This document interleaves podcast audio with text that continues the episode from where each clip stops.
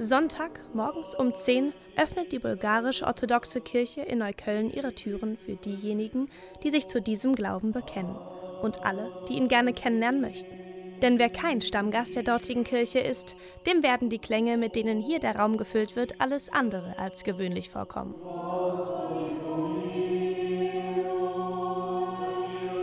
Der Gottesdienst gleicht mehr einem anderthalbstündigen Vokalkonzert, denn orthodox zu beten heißt vor allem eins: singen.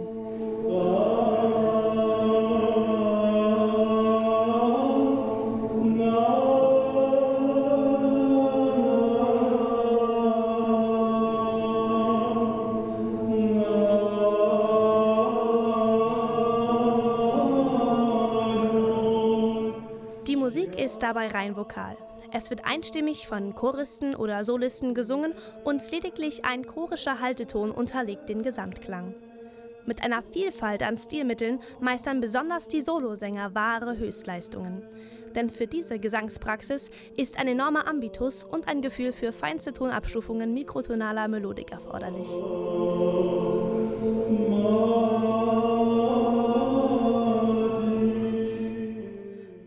Uralten Traditionen, die im musikalischen Gebet miteinander verschmelzen, lassen sich bis ins alte Byzanz zurückdatieren. Mit einem Bein in Konstantinopel, mit dem anderen in der russischen Tradition lässt sich die bulgarische Gesangstradition bis zu den Anfängen des Christentums zurückführen und treibt Forscherinnen und Forscher aus aller Welt in orthodoxe Klöster, um dieses faszinierende Phänomen zu ergründen. Eine von ihnen ist die Musiksoziologin Dr. Denica Popova. Sie ist eine der wenigen, denen ein Einblick in das Leben der Mönche gewährt wurde, mit deren Hilfe sie versucht, die Komplexität des orthodoxen Klostergesangs zu verstehen. Wir haben es hier mit einer Tradition zu tun, die auch heute noch quasi in der lebendigen Praxis der orthodoxen Kirchenmusik weitergelebt wird. Einerseits wird gesungen, weil die Tradition sagt, so betet man zu Gott, man geht in die Kirche, man singt dort die Lieder, man sagt diese und diese Gebete. Wenn es Umbrüche im Leben gibt, dann spielen Rituale eine große Rolle. Und diese Rituale, diese Tradition findet man in der Kirche sehr deutlich. Und sie sind alle mit Musik begleitet. Es ist ein ständiger Dialog, ein ständiges Miteinander.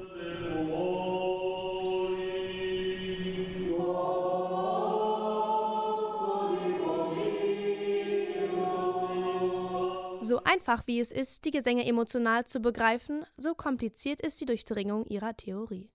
Die Oktave besteht aus 32 statt 8 Einheiten, Tonverhältnisse ändern sich ständig und mit ihnen auch ihre Regeln. Für Außenstehende ist dies ein kaum zu durchschauendes Ineinandergreifen von Systemen, fest im historischen Kontext verankert. Dem zugrunde liegt der Zyklus des Oktoechos, ein wöchentlich wechselndes Tonartensystem. Es gibt nicht nur Dur und Moll, sondern es gibt acht verschiedene Echoi und jede Woche wird ein anderer Echos gesungen und zu jedem Echos gibt es besondere ähm, Formeln, besondere Basistöne, besondere Floskeln, die man singt.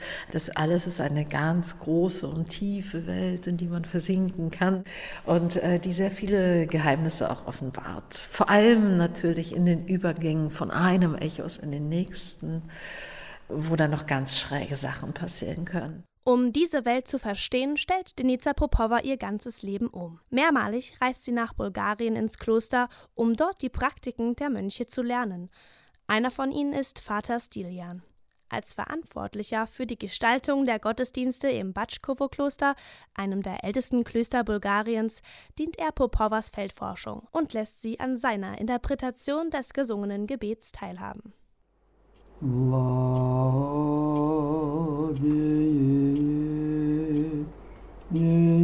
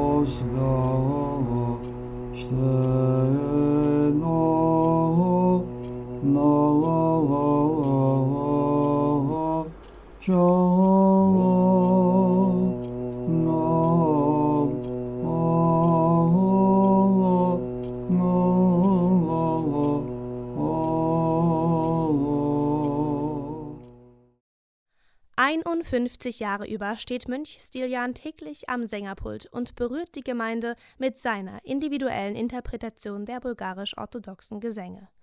Für Außenstehende des Klosters und insbesondere für Frauen ist es ein seltenes Privileg, in der liturgischen Sangeskunst unterrichtet zu werden. Trotz dessen erlangt Denica Popova Vater Stilians Vertrauen, lernt die theoretischen Grundlagen und besucht über mehrere Monate hinweg jeden Gottesdienst des Batschkowo-Klosters. Zurück in Berlin singt sie nun selber wichtige Teile der Liturgie.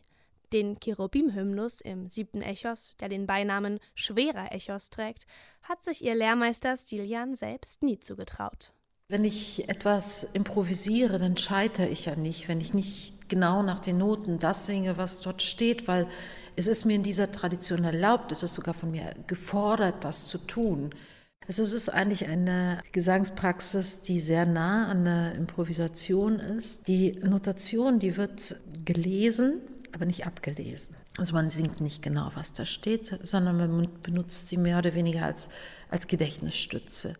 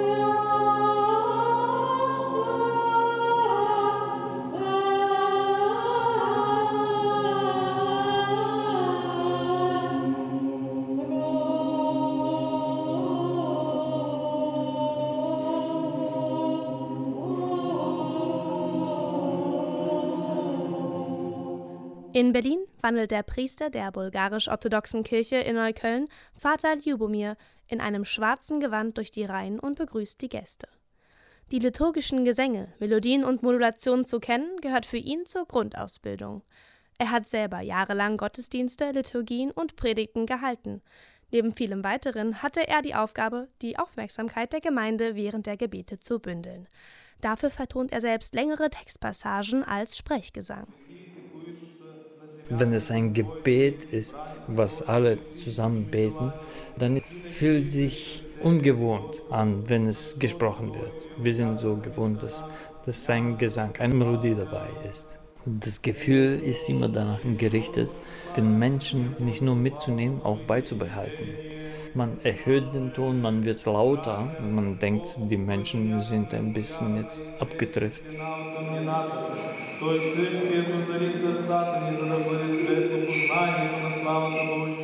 Gott offenbart sich den Gläubigen durch das Wort. Im Zentrum der liturgischen Abläufe steht also immer der Text. Teilweise auf Bulgarisch und teilweise auf Altkirchenslawisch bilden die Gebete eine Konstante für die Kirchengemeinde. Der Gesang jedoch, der stets das Gebet begleitet, ist nie derselbe. Die Notation erfolgt nur in sporadischen Neumen, sie wird gelesen, dient den Sängern jedoch lediglich als Improvisationsgrundlage. Der wöchentlich wechselnde Echos und die Improvisation der Sänger sorgen dafür, dass die uralten Traditionen immer wieder neu interpretiert werden. Wenn die Menschen tatsächlich auch das ganz genau beobachten, dann werden sie so eine Kontinuität spüren. Das Gebet ist im Grunde eigentlich immer derselbe, aber es wird anders gesungen und die Melodien sind ganz anders. Auch die Harmonie, die dabei entsteht, ist auch etwas anderes. Es kann sein, dass man übt und genau die Übergänge kennt und dann während der Liturgie passiert etwas ganz anderes. Der Priester singt in einem ganz anderen Ton los und äh, du antwortest natürlich auch in einem anderen Ton, weil im Vordergrund einfach das dialogische Prinzip steht und äh, die Kommunikation miteinander. Dafür singen in der liturgischen Praxis zwei Chöre von an gegenüberliegenden Seiten der Kirche platzierten Pulten aus. Der Gesang und der damit verbundene Gestus sind dabei die wichtigsten Kommunikationsstrategien der Sänger, Priester und Gemeinde, um mit dem Transzendenten in Kontakt zu treten. In dieses dialogische Gefüge der orthodoxen Kirche ist jeder, unabhängig von Nationalität oder Glaubensrichtung, eingeladen. Die Sprache, die kyrillischen Schriftzeichen oder die neuen Notationen mögen zwar für viele unverständlich sein, aber den Gesängen der Chöre zu lauschen steht jedem offen. Es muss so sein. Denn wir sind da, um verschiedene Gebete zu sprechen, Gott vor allem zu Lobpreisen, zu verehren. Und deswegen ist, ist jeder willkommen. Wenn wir mehr sind, ist ja umso besser. Umso mehr kann der Mensch davon ausgehen, dass Gott die Gebete erhören würde. Das Fundament des Chor- sowie Sologesangs bildet dabei stets der Ison. Ein Halteton, der von den stärksten Stimmen des Chores gesungen wird, stets in Referenz zum Melodiegerät und vom Solisten durch Handzeichen flexibel gesteuert werden kann. Auch den ersten Ison eines jeden Gesanges gibt der Solist mit Hilfe einer für den Echos speziellen Ansingformel, genannt Ichimata, vor. Dr. Oliver Gerlach ist Musikethnologe, singt selber im Ensemble Ison die Musik des alten Byzanz und ist einer der wenigen, die orthodoxe Musik nicht nur praktisch rekonstruieren, sondern auch theoretisch und historisch verstehen können. Da geht es nicht um Skalen, sondern da geht es um Formeln, Floskeln, um äh, Dinge, mit denen Übergänge kommuniziert werden.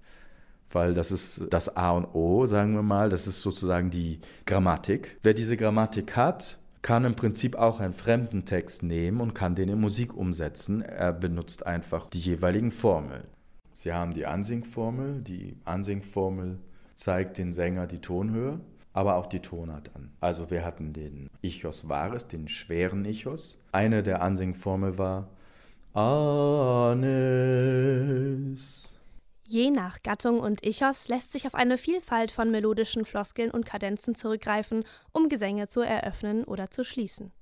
Sie ermöglichen es, auch unbekannte Texte in Musik umzusetzen und Übergänge zwischen den Sängern auch während des Gesanges zu kommunizieren.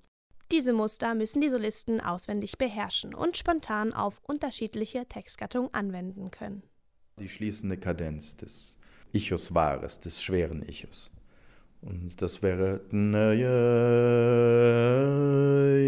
ne, ne,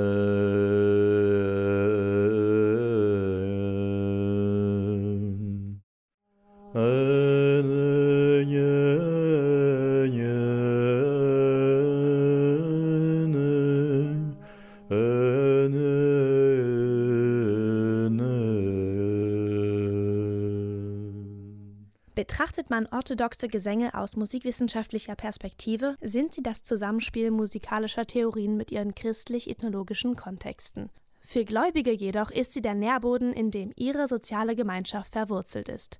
Die Musik fungiert als Bindeglied zum Transzendenten. Und so komplex die musikethologischen Prozesse dahinter sind, von ihrem spirituellen Wert trennen lassen sie sich nicht.